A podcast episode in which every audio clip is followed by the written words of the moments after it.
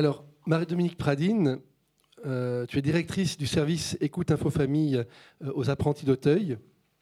Voilà, et tu souhaites attirer notre attention sur le besoin que les parents ont souvent à travailler la, représentation qu'ils ont de leurs enfants. Je, vais essayer en cinq minutes de vous expliquer ce que nous faisons. Alors je suis un petit peu embêtée parce que là on parle du lien, on parle du regard, on parle de l'écoute. Et moi je vais vous parler de l'absence de lien, de l'absence de communication, comment on peut travailler malgré tout avec les familles. Donc Écoute est un service national de la Fondation Apprenti d'Auteuil. Nous nous occupons donc de toutes les familles et des professionnels qui nous sollicitent en France. Et on a quelques appels, une vingtaine d'appels de l'étranger. Nous avons à peu près 2500 familles. Nous recevons également quelques familles euh, dans nos locaux parce que parfois il est nécessaire de prolonger euh, l'appel téléphonique. Les problématiques rencontrées sont les mêmes, hein, celles que vous connaissez, des problématiques liées à la scolarité, au comportement, aux problèmes de violence, à l'adolescence et également à la rupture de liens et de communication. Ça, c'est vraiment un sujet qui est extrêmement important et qui revient régulièrement. Euh, souvent, les familles qui nous appellent sont en train de vivre euh, des périodes extrêmement difficiles et il y a souvent des conflits et c'est à ce moment-là qu'elles nous sollicitent. Et c'est à ce moment-là, avec l'entretien qu'on a avec elles, qu'on peut déclencher un, euh, mouvement, en tout cas, et puis un début de réponse. Écoute Info Famille est là vraiment à la disposition des familles pour les accompagner dans toutes ces difficultés. Euh, écoute Info Famille a pour mission principale d'écouter. Alors c'est une écoute qui se veut, et c'est pas toujours facile, hein, bienveillante, sans jugement, avec euh, beaucoup euh, d'écoute, d'attention vis-à-vis des familles qui nous sollicitent. Et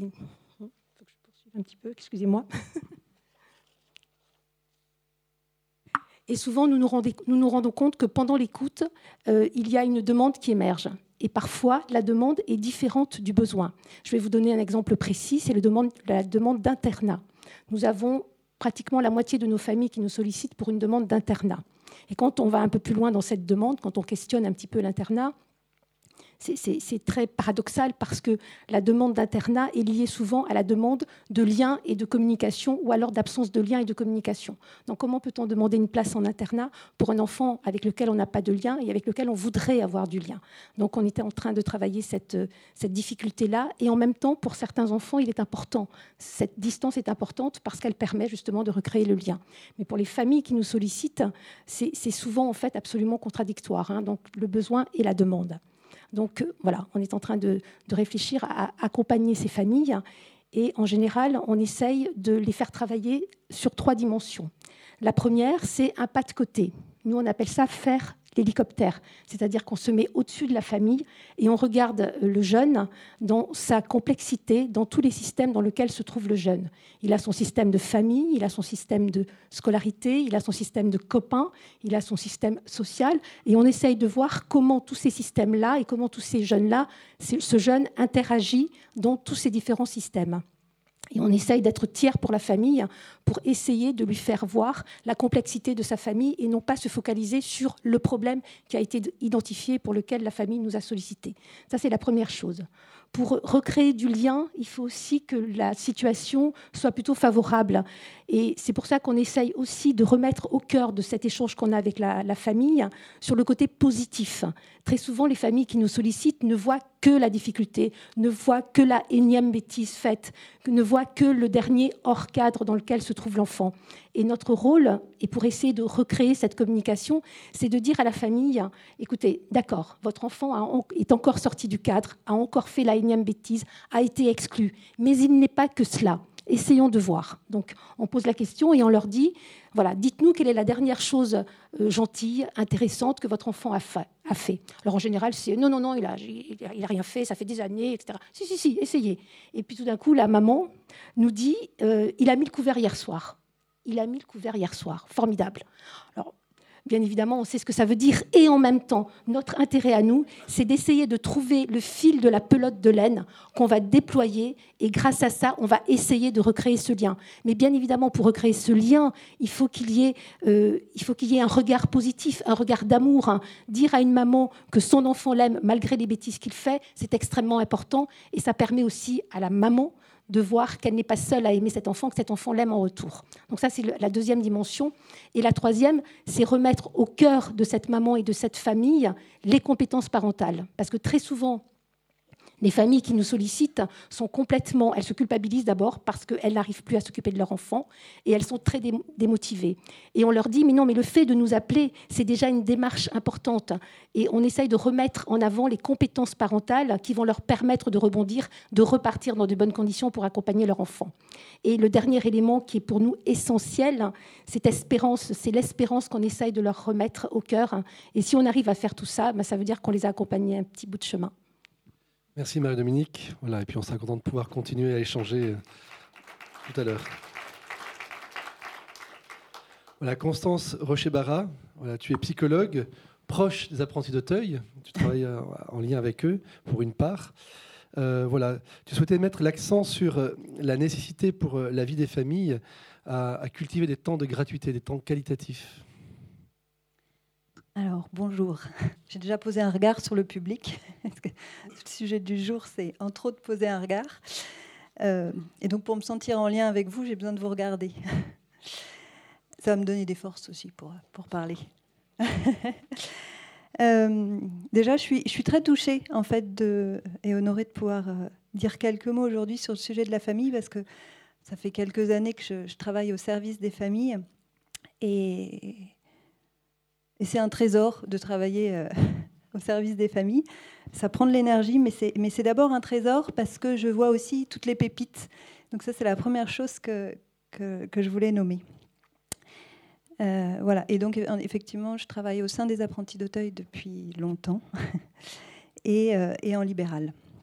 Voilà. Donc, ce que je vais partager, c'est extrait, je dirais, de ce que j'ai vécu et observé aussi bien au sein des apprentis d'Auteuil qu'en libéral. Et donc je reçois aussi bien des enfants que des parents. Et euh, j'ai une joie toute particulière quand je reçois les deux ensemble, euh, parce que c'est bien souvent à cette occasion euh, qu'ils réapprennent à se regarder, à s'écouter et à se parler. et j'ai la chance de pouvoir observer ça, ou en tout cas d'accompagner ça. Ça, c'est la, première chose que je voulais nommer. Euh, si je pars de, mon travail au, sein des apprentis d'Auteuil dans un service éducatif, quand les familles nous arrivent, euh, c'est bien souvent parce que l'écoute, le regard euh, ont manqué, ou en tout cas n'ont pas été assez justes, et que les mots ont blessé. Et de cette expérience à l'écoute des familles, il y a trois questions. Euh, c'est ma déformation professionnelle qui va plutôt parler en question. Il y a trois questions qui m'apparaissent fondamentales euh, pour comprendre ce qui se vit en famille. C'est finalement, quand je suis avec l'autre qui est à côté de moi en famille, c'est comment je l'écoute. Comment je t'écoute, toi, mon enfant qui est à côté de moi? Comment je t'écoute, toi, euh, mon conjoint qui est à côté de moi? Est-ce que je t'écoute à partir de mes projections ou est-ce que je t'écoute à partir de tes besoins? Ce qui n'est pas du tout la même chose. L'autre question, c'est comment je te regarde? Je te regarde à peine? Je te regarde trop? Est-ce que je te regarde avec respect? La troisième question, c'est comment comment je te parle? Rarement, trop, avec respect. Quand j'accueille euh, une famille, c'est souvent à cet endroit, enfin, avec ces trois mots que je travaille, et de voir comment ça circule euh, dans la famille. Hein? Donc je, je reprends ces trois mots écouter, regarder et parler. Et je vous laisse ces trois questions. Et je vais, pour me, rapprocher du terrain, je vais vous parler de deux observations issues de ma pratique et euh, de ce que j'observe dans la vie quotidienne. Notamment pour, euh, pour euh, il y a un moment tout particulier où j'aime observer, c'est quand je suis dans le train et que je regarde les interactions d'un couple ou les interactions d'un enfant avec son parent. Et quand vous observez, vous pourrez le faire la prochaine fois que vous prenez le train, il y a plein de choses qui se disent rien que dans ces interactions. Et euh, donc la première observation euh, qui, me, qui me vient, c'est euh, ce, concerne le besoin d'être accueilli. Et sur, sur le terrain, je pense, euh, dans le service éducatif où je suis, notamment, euh, la première chose qui me, marque, c'est quand les, enfants, quand les parents viennent chercher leur enfant, c'est comment ils s'accueillent, comment ils se retrouvent. Qu'est-ce qui se passe à ce moment-là? Comment ils se regardent, quels mots ils se disent? Et juste, c'est un moment tout simple, hein, le moment du soir que, que, chacun vit, je dirais. Mais qu'est-ce qui se passe à ce moment-là? Voilà, ça c'est la première chose euh, euh, saillante qui m'interpelle sur le, sur le terrain. Et je pourrais dire la même chose pour le couple, c'est comment le couple, après une journée euh, de travail, comment euh, chacun s'accueille le soir. Voilà, je, je, vous, renvoie que des questions. ce que je crois, c'est que à ce moment-là, il y a beaucoup de choses qui sont dites de ce qui se vit dans la famille, dans ces moments où, où j'accueille ou pas l'autre. On peut sentir à ce moment-là déjà ce qui est blessé dans la relation. Euh, voilà, je n'en dirai pas plus. Pour... Et l'autre observation euh, que je souhaite vous partager est effectivement ce que, ce tu nommais sur euh, ce besoin, j'aurais envie de dire vital, de temps de gratuité partagé en famille. Et ça, je vous le partage de ce que j'ai observé sur le terrain et de la joie des enfants quand ils peuvent prendre un temps gratuit avec leurs parents. Et si je me faisais la voix de l'enfant aujourd'hui, j'aurais envie de dire, papa, maman, arrête-toi, viens jouer avec moi, juste un tout petit moment. Si tu savais comme je me sens aimée quand tu joues avec moi. Oui, ça j'ai vraiment pu l'observer sur le terrain. Et je dirais avec mes, mes collègues éducateurs, c'est ce qu'on essaye de, de, vivre chaque jour quand ça ne peut pas se vivre dans une famille et de, de permettre aux, parents de retrouver ça.